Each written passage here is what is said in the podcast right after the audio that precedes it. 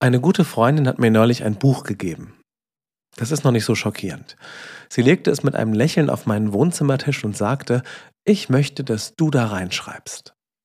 Ich guckte genauer hin und es war ein Freundebuch. Kennt ihr das noch? Ich hatte so eins in der Grundschule und ich weiß, ich habe auch noch ein, zwei in der fünften Klasse ausgefüllt. Umso mehr freute ich mich, jetzt mit meinem geballten Wissen als biologisch Erwachsener Fragen zu beantworten. Fragen wie Lieblingsessen oder Lieblingssänger oder Lieblingsfilm. Ich hatte einen Heidenspaß. Und dann kam die Frage, was willst du mal werden? Bam. Ich setzte den Stift an und setzte ihn wieder ab. Nochmal klicken. Nee, Kuli wieder aus. Und ja, es heißt Kuli an und Kuli aus. Was willst du mal werden? Ist natürlich viel zu spät für die Frage, oder? Und sollte die Antwort mit 41 nicht lauten, ja, ganz genau, was ich bin. So selbstverständlich sprudelte da aber nichts hoch. Nur Fragen. Weißt du noch, was du werden wolltest? Als Kind. Was hast du in Freundebücher geschrieben? In die Steckbriefe. Übrigens, liebe Jugendliche, das war früher Facebook. Wobei ich glaube, niemand unter 40 verwendet mehr Facebook. Naja. Aber was hast du da reingeschrieben? Lieblingsessen, Lieblingsfilme. Oder eben, was wirst du, wenn du groß bist? Ich habe jetzt reingeschrieben, mein Lieblingsessen ist Sushi und mein Lieblingsfilm ist natürlich blond. Das mit dem, was willst du mal werden, habe ich erstmal offen gelassen. Als Kind schrieb ich da immer und immer rein, Polizist. War mein Traumberuf, 20 Jahre lang. Ich habe für einen Sporttest trainiert, mich vorbereitet und gleich nach dem Abitur auch beworben. 0,5 Dioptrien hatte ich zu viel, damit war es vorbei. Zack. So sollte es sein. Dann war ich erstmal Zivildienstleistender in der Kirchengemeinde, weil ich nichts mehr anderes gefunden habe. Und getauft war ich auch nicht. Das alles ist 21 Jahre her. Jetzt bin ich Pfarrer. Ich erzähle euch noch eine Geschichte von einem Mann in Israel vor circa 2000 Jahren.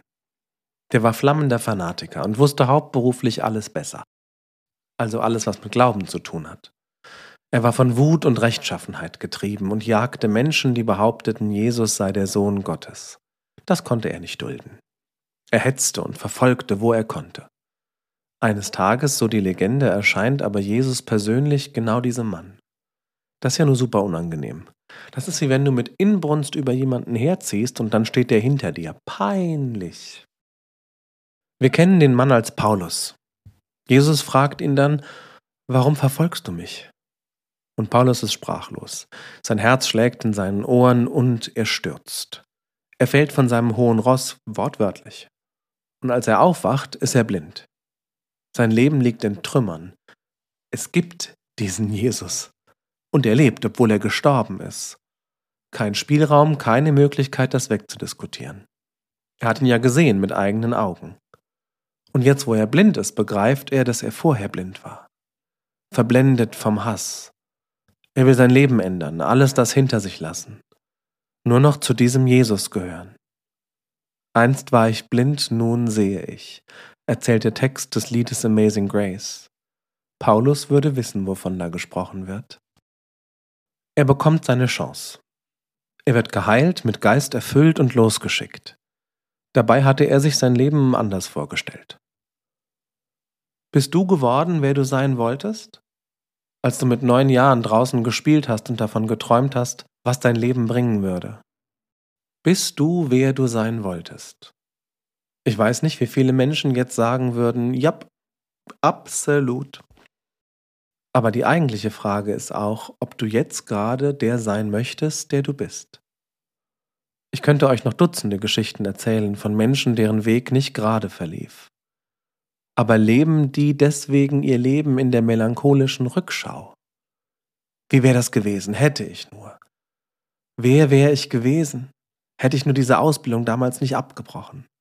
Hätte ich doch einen anderen Beruf erlernt? Hätte ich mich damals doch nicht von dem und dem getrennt? Dann wäre jetzt alles besser. Weiß ich nicht. Ist das so? Ich weiß nicht, ob dann alles besser wäre. Und du weißt das auch nicht.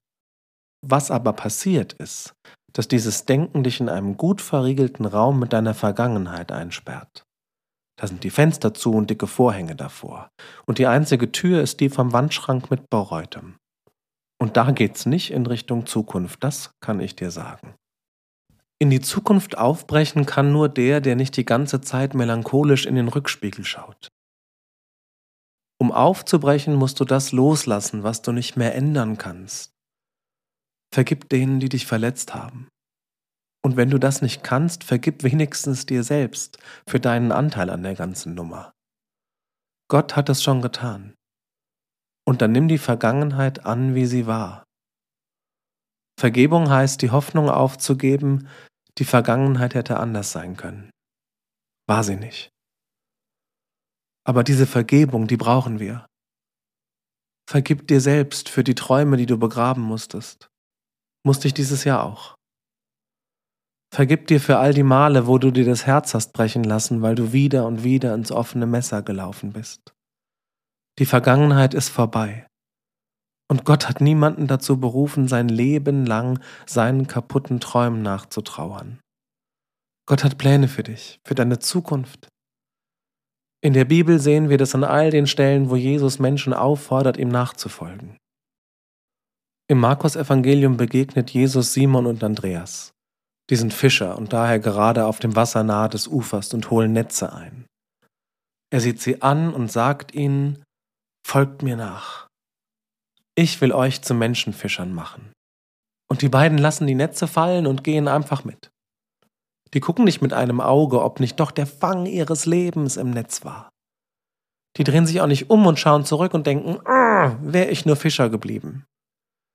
Die fühlen den Ruf Jesu und sie machen sich auf. Die lassen alles hinter sich. Die Jahreslosung lautet, alles, was du tust, geschehe in Liebe. Und ich glaube, wenn die Liebe dein Kompass ist, dann brauchst du keine Karte mehr. Da machst du bestimmt immer noch Fehler, aber du musst dir nichts vorwerfen. Du hast aus Liebe gehandelt. Echter Liebe. Liebe, die verzeiht. Liebe, die immer wieder neu glaubt. Liebe, die alles hofft und Liebe, die wieder aufsteht, wenn ihr das Leben wieder auf die Schnauze haut. Versöhn dich mit dem, was war, damit du den Blick heben kannst für das, was kommt. Und oft ist das nicht, was wir uns gewünscht oder ersehnt haben, aber vertrau doch darauf, dass es das ist, was gerade sein soll. Und auch die Katastrophen deiner Vergangenheit hatten ja eine Auswirkung. Ohne die wärst du nicht du. Und wenn wir bereuen, was war und dem nachtrauern, was nicht gewesen ist, dann sammeln wir nur verschwendete Zeit an. Und die können wir dann morgen bereuen. Na super. Das ist ein bisschen, als fährt man im Auto mit durch eine tolle Landschaft und du sitzt verkehrt rum. Und alles, was du siehst, saust bereits hinter der Heckscheibe vorbei. Während du dir denkst, oh Mann, das hätte ich gern früher gesehen. Ja, guck halt mal nach vorne. Jesus muss Paulus erst vom Pferd stoßen, damit er aufwacht und sein Leben sich ändert. Er unterbricht sein Leben und setzt es neu in die Spur. Aber es braucht auch einen Paulus, der sich unterbrechen lässt. Einen Paulus, der bereit ist, neu anzufangen, auf einem Weg, den er sich selber vermutlich so nicht ausgesucht hätte. Schau in den Spiegel und lächel dir selbst einmal aus vollem Herzen zu. Und lass dir sagen, dass Gott sich freut, dass es dich gibt. Genauso wie du bist. Schau in den Spiegel und erinnere dich daran, du bist immer noch hier. Du hast so viel überlebt, so viel geschafft, von dem du nie gedacht hättest, dass du all das kannst. Du wirst nie bei allem, was passiert ist, sagen können, ist schon gut, dass das passiert ist. Musst du auch nicht. Das war nicht gut.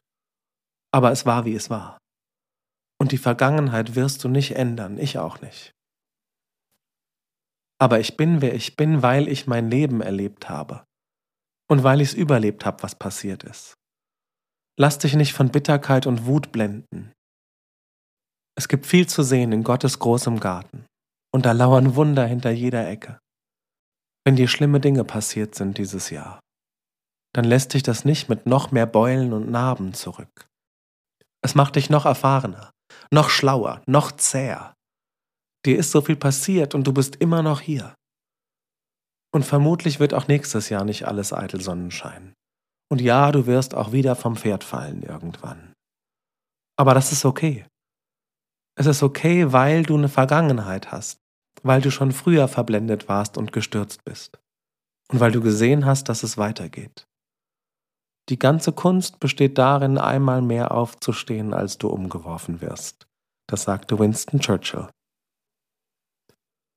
Was willst du werden, wenn du mal groß bist? Ich schreibe in das Feld im Freundebuch nur ein einziges Wort. Dankbar.